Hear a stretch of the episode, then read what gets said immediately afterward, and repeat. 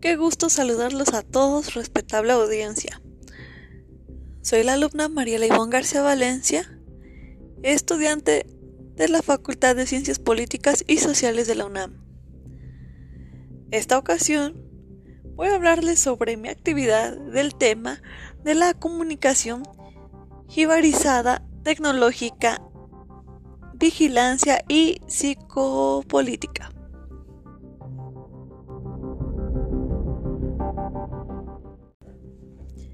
Estimado auditorio, quiero compartir contigo el contenido del libro de Pascual Serrano, en el cual nos explica un nuevo concepto de comunicación.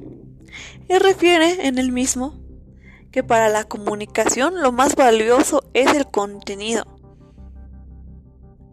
y no la competencia la importancia de la atención de conseguir un público y gente que realmente te escuche.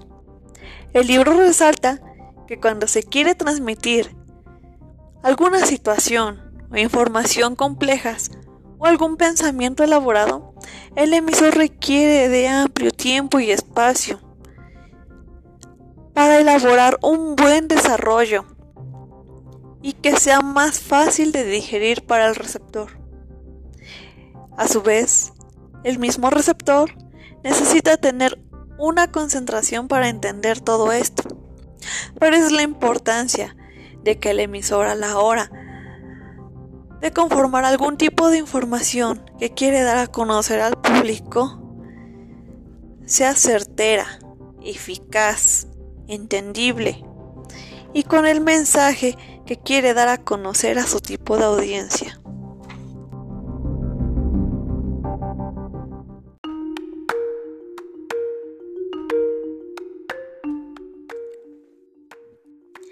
El periodista refiere en su libro La comunicación gilvarizada cómo la tecnología ha cambiado nuestras mentes para llamarnos la atención sobre la creciente vacuidad del periodismo actual y de cómo éste influye en la transformación social más profunda en la manera de pensar, de informar y de comunicarse.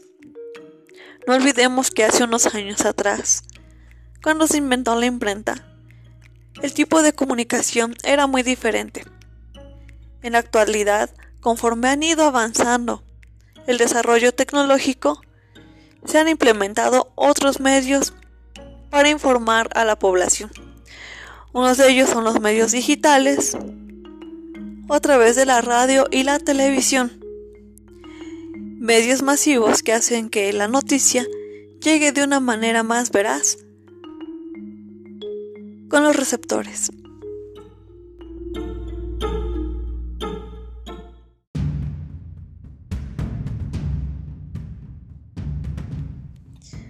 Quiero compartirte que este libro intenta explicar las nefastas consecuencias en el binomio formado por las nuevas tecnologías e el Internet. Ha tenido una institución de nueva sociedad de la información caracterizada en su mayor parte por lo que el autor ha acertado en llamar la jibarización. El término resulta apropiado, en tanto se refiere al secreto llamar jibarización, guardado por una tribu del Amazonas, los jibaros, que tienen la peculiar personalidad de modificar sus cabezas humanas, manteniendo perfectamente sus rasgos. De ahí el jibarizar. ¿Qué quería decir? Reducir el tamaño o la importancia de algo. La cabeza modificada de los jíbaros se convierte así en una poderosa metáfora que ayuda a explicar mejor en qué consiste exactamente la jibarización de la comunicación y el pensamiento en contexto informativo que se define por la sobreabundancia, a la inmediatez y al culto y a la brevedad.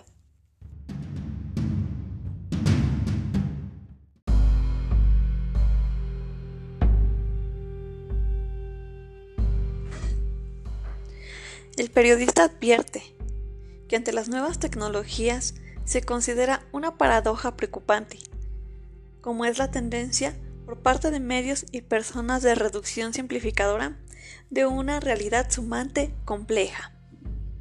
El autor repasa a lo largo de sus páginas muchos de los avances producidos en la innovación tecnológica y hace especial hincapié en algunos de los más recientes como lo son las redes sociales Twitter y Facebook, los llamados memes o el omnipresente y casi omnisciente de Google.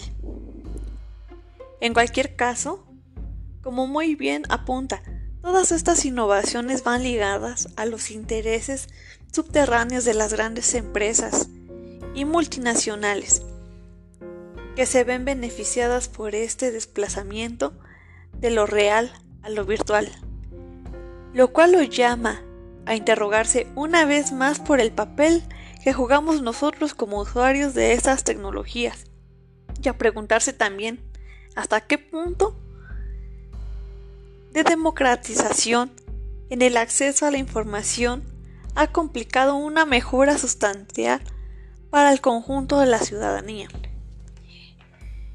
Es decir, los medios de comunicación, como bien lo sabemos, han sido manipulados cada sexenio, cada trienio. Pero ¿qué papel fundamental están jugando las redes sociales? Dentro de la opinión pública, dentro de la vida política y hasta de la vida económica. Si bien recuerdas, mucho antes que surgieran todos los medios digitales estaba la prensa escrita. Pero ahora con las innovaciones tecnológicas se ha ido implementando más la información digital, que a su vez no es tan confiable ya que suele ser muy manipulable, por lo cual te invito a que si estás acostumbrado a informarte de forma digital de cualquier situación del país, cualquier medida que quieras tomar, por favor, Usa diferentes fuentes. No te dejes engañar con una sola lectura o una opinión de una persona. Todos sabemos que pensamos diferente. Y la noticia que tú ves ahorita yo no la veo con los mismos ojos. Entonces, para que puedas contestar la veracidad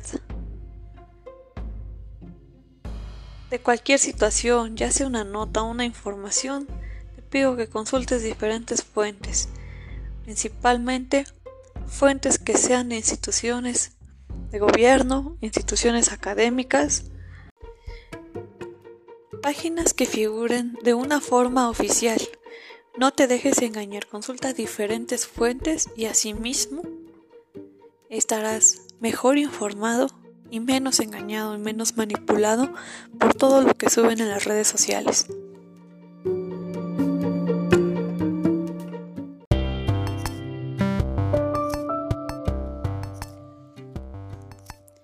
Quizás el hecho de que la pantalla encendida haya cambiado a sustituir la letra escrita es ya por decir muy significativo de las transformaciones vividas en este ámbito tan decisivo.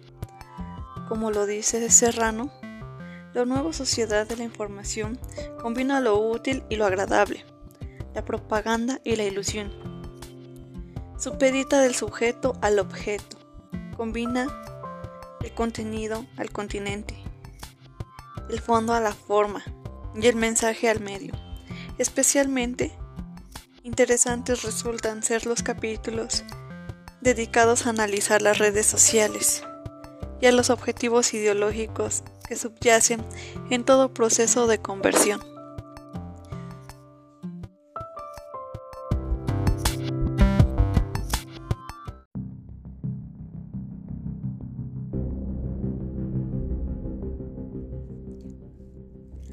Al respecto, el autor cuestiona la importancia que se les ha dado como supuesto agente de cambio y de transformación social, cambio que por otro lado solo es observable en el mundo virtual y no deja de ser un espejismo que ha despojado a muchos pretendidos intelectuales de sus máscaras.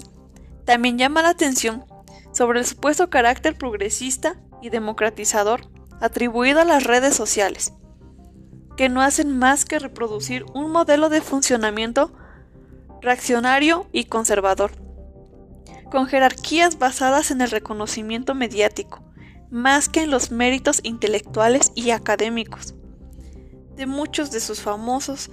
Por ello, Pascual Serrano reivindica como propuestas para superar este nuevo escenario comunicacional multidifuso. Recuperar cuanto antes los formatos, los contenidos y las actitudes de antaño, estableciendo redes en sustitución de las virtuales, reforzando el protagonismo de los libros como estandarte para la difusión de conocimientos e ideas potencialmente transformadoras y fomentando una nueva cultura de esfuerzo que pueda hacer frente al nuevo canto de sirenas tecnológico.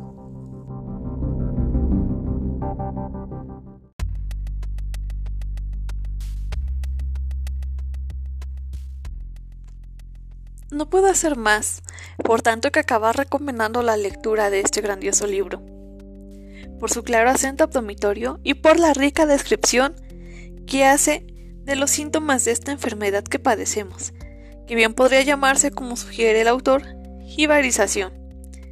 También, y no menos importante, porque concreta con propuestas claras y bien fundamentadas como hacer frente al tsunami de superficialidad y banalidad en el que estamos asistiendo hoy.